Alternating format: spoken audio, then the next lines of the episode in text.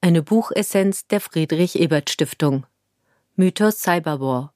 Über digitale Spionage, Sabotage und andere Gefahren. Von Thomas Ried, erschienen 2018 im Verlag Edition Körber, Hamburg. Kurz gefasst und eingeordnet von Hans-Peter Schunk. Buchessenz. Kernaussagen. Der Begriff Cyberkrieg ist laut Thomas Ried eine misslungene und überstrapazierte Metapher. Einen Cyberkrieg hat es bisher nicht gegeben und wird es auch nicht geben. Dies wird nicht zuletzt aus der Definition eines Krieges selbst ersichtlich. Bei groß angelegten Angriffen aus dem Netz lohnt es sich vielmehr zwischen den Begriffen der Spionage, Sabotage und Subversion im Cyberspace zu differenzieren. Sie bieten analytisch eine bessere Aufklärung über die realen Gefahren der digitalen Vernetzung. Einordnung aus Sicht der sozialen Demokratie. Das Internet verändert rasant die Arbeitswelt, schafft Zugang zu neuem Wissen und ermöglicht Partizipationsmöglichkeiten im Rahmen demokratischer Prozesse. Aus Sicht der sozialen Demokratie bietet dies viele Chancen, aber auch Herausforderungen für eine sozialere und gerechtere Gesellschaft. Dies bedarf einer aufgeklärten Netzpolitik, die sich dabei auch den realen Gefahren digitaler Vernetzung nicht verschließen darf. Buchautor Thomas Ried, 1975 in Aachen geboren, studierte Politikwissenschaft in Berlin und London. Von 2011 bis 2016 hatte er eine Professur am King's College in London inne und ist seitdem Professor an der John Hopkins University in Baltimore. 2016 erschien sein Buch Maschinendämmerung, eine kurze Geschichte der Kybernetik. Buchinhalt Was ist Cyberkrieg? Gemäß dem preußischen Militärstrategen Karl von Clausewitz birgt der Krieg drei zentrale Elemente die gewaltsame Natur, den instrumentalen Charakter und die politische Ausrichtung. Ohne ein konkretes physisches Gewaltpotenzial kann nicht von einer kriegerischen Handlung gesprochen werden. Digitale Attacken finden keine konkrete Ausprägung physischer Gewalt, ausgenommen etwa der Fall, es käme nach einem Angriff auf das Steuerungsnetzwerk eines Kernkraftwerks zu einer Kernschmelze mit vielen Verletzten und Toten. Bei einem kriegerischen Akt werden zudem bestimmte Mittel zu bestimmten Zwecken eingesetzt. Clausewitz hat in seinem berühmtesten Satz formuliert, Zitat, Krieg ist die Fortsetzung der Politik mit anderen Mitteln. Diesem Denkansatz entsprechend muss es ein politisches Gebilde geben, das einer anderen Partei seine Absichten zum Ausdruck bringt. Mit Hilfe oder unter Androhung von Gewalt versucht der Angreifer in einem kriegerischen Akt zielgerichtet dem Feind den Willen des Angreifers aufzuzwingen. Zitat die politische Absicht ist der Zweck, der Krieg das Mittel, und niemals kann das Mittel ohne Zweck gedacht werden. Jede Kriegshandlung lässt sich letztendlich zuordnen. Angreifer aus dem Netz haben aber meistens ein Interesse daran, nicht mit ihren Taten in Verbindung gebracht zu werden. Die Clausewitzschen Kriterien gelten somit nicht immer. Alle bisher bekannten Cyberkriegsakte lassen sich weder als gewöhnliche Verbrechen noch als konventionelle Kriege verzeichnen. Sinnvoller ist es, sie gemäß ihren Intentionen in Sabotage, Spionage und Subversion zu gliedern. Gewalt. Bisher ist kein Mensch durch einen Cyberangriff ums Leben gekommen, da Computercodes nur auf Maschinen, nicht auf Menschen einwirken können. Cyberangriffe können nur indirekt mit Gewalt verbunden sein, obgleich sie dieselben Ziele erreichen können wie politische Gewalt. Sie können das Vertrauen in bestimmte Institutionen, Systeme oder Organisationen zerstören, wenn Sicherheitslücken bekannt werden oder wenn Funktionen infolge eines Angriffs ausfallen. Weiterhin verfügen Cyberangriffe über eine emotionale Komponente. Etwa beim größten bekannten Cyberangriff Stuxnet bei dem das iranische Atomanreicherungsprogramm attackiert wurde. Damals fingen die Mitarbeiterinnen an, sich gegenseitig zu beschuldigen. Dennoch vermögen Cyberangriffe nicht, emotional den gleichen Schmerz und das gleiche Leid zu verursachen wie gezielte Bombardierungen eines Landes. Weiterhin ist auch der symbolische Gehalt eingeschränkt. durch eine Pistole im Halfter oder eine große Militärparade können wirkliche Drohkulissen aufgebaut werden. Die gleiche Schlagkraft lässt sich jedoch nicht durch codebasierte Gewalt erzeugen und stößt somit in körperlicher, emotionaler und symbolischer Hinsicht an seine Grenzen. Cybergewalt ist weniger physisch, weil sie immer indirekte Gewalt ist. Sie ist weniger emotional, weil sie immer weniger persönlich und intim ist. Da symbolische Gewalt im Cyberspace nur sehr begrenzt funktioniert und selten auf die gleiche Weise wiederholt werden kann, ist codebasierte Gewalt auch weniger instrumentell als konventionale Formen der Gewaltanwendung. Cyberwaffen Die Definition einer Cyberwaffe ist schwierig. Waffen sind Schädigungswerkzeuge.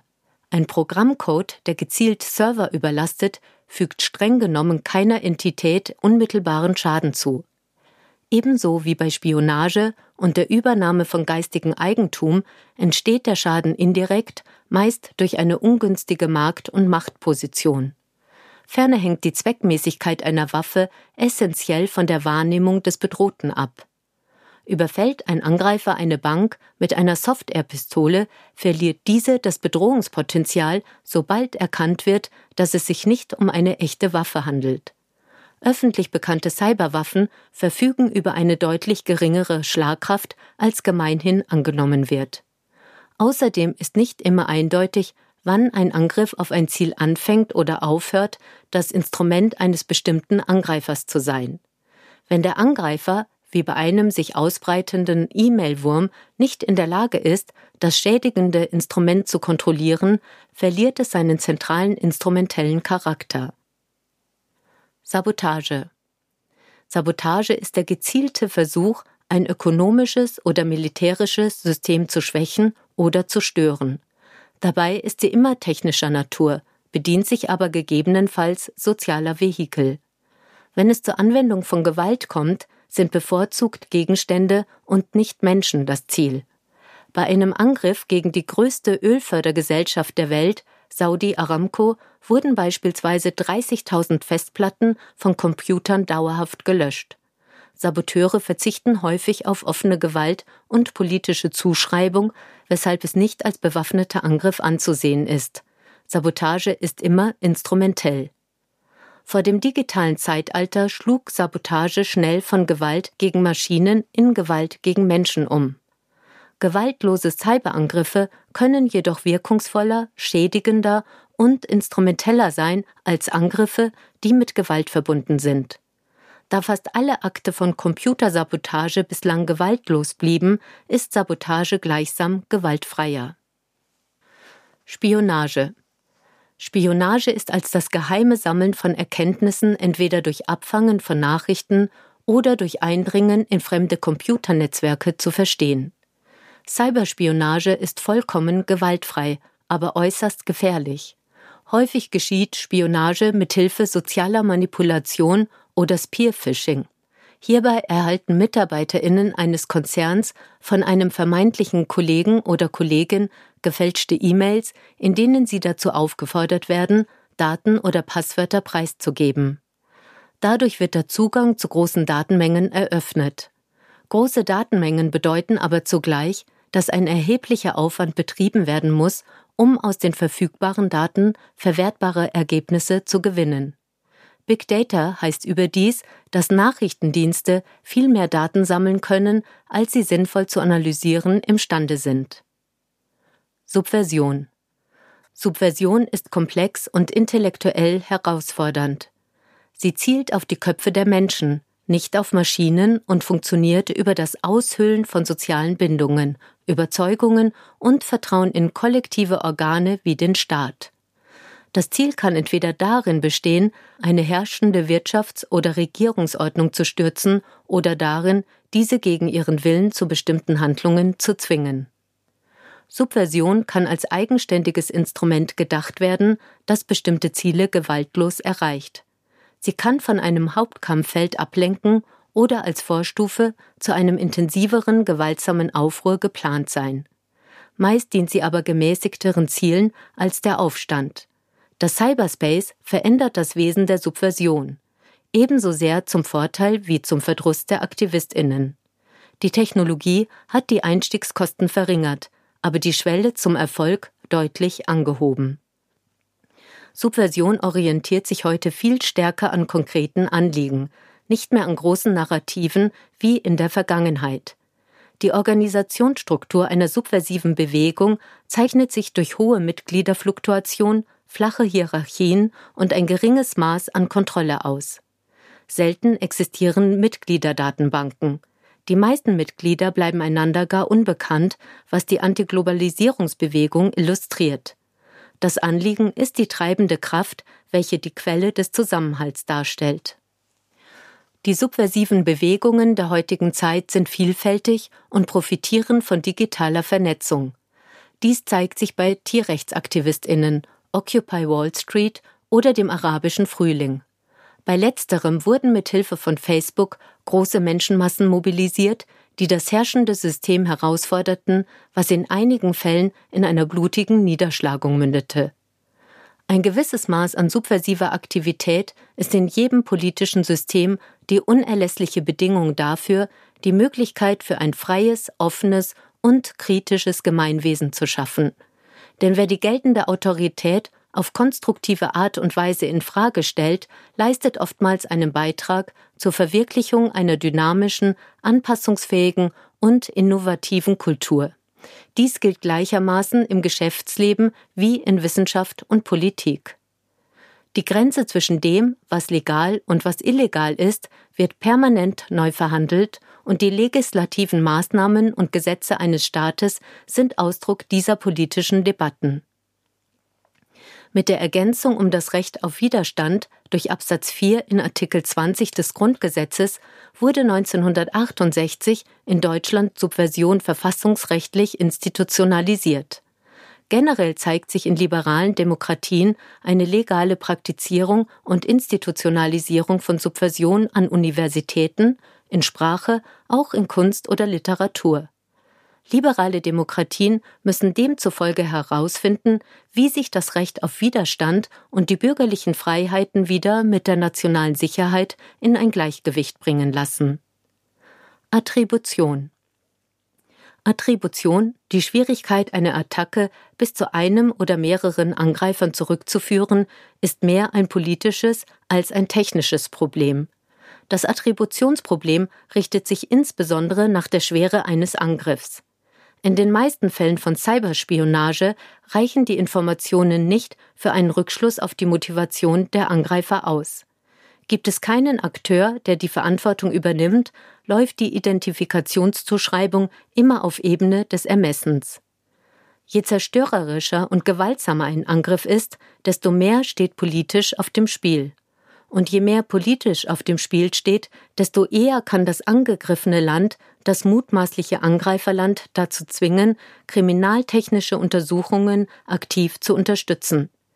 Die Beweislast wird auf den Verdächtigen geschoben. Ein fehlendes Kooperieren würde als Schuldeingeständnis interpretiert. In einer solchen Extremsituation würde man das Attributionsproblem höchstwahrscheinlich in einem akzeptablen Zeitrahmen lösen können. Kommt es also zu einem Cyberkrieg, wird sich das Attributionsproblem in Wohlgefallen auflösen, denn Attribution ist immer Ermessenssache. Jenseits des Cyberkriegs. Mit martialischer Symbolik versehen werden Cyberkonflikte als Zitat Kriegsführung im fünften Bereich bezeichnet, was nicht angemessen ist. Es findet keine Militarisierung des Cyberbereichs statt. Das Einzige, was tatsächlich militarisiert wurde, ist die Debatte um den Cyberspace. Eine Zunahme von Cyberattacken ist vielmehr nichts anderes als ein Angriff auf die Gewalt selbst. Gewaltakte im Cyberspace sind weniger physisch, weniger emotional, weniger symbolisch und weniger instrumentell als konventionelle Formen politischer Gewalt. Bei einem Sabotageakt ist es wahrscheinlicher, dass sich Saboteure für den gewaltlosen Weg entscheiden. In der Anfangsphase erfordert die subversive Zersetzung einer herrschenden Autorität weniger Gewalt als früher, wenngleich es schwieriger geworden ist, eine aufkeimende subversive Bewegung zu revolutionärem Erfolg zu führen. Aufgrund der arbeitsintensiven Vorbereitung, Informationen beschaffen, Coden, Testen etc. ist die Reihe der möglichen großen Ziele für Cyberangriffe viel begrenzter als gemeinhin angenommen. Das Gegenteil gilt für solide Abwehrmaßnahmen. In kurzer Zeit gibt es Patches und angemessene Schutzmaßnahmen. Das Problem der Wiederholbarkeit schränkt das Drohpotenzial destruktiver Cyberattacken erheblich ein. Der Cyberspace begünstigt somit die Seite der Verteidigung anstatt den Angreifer.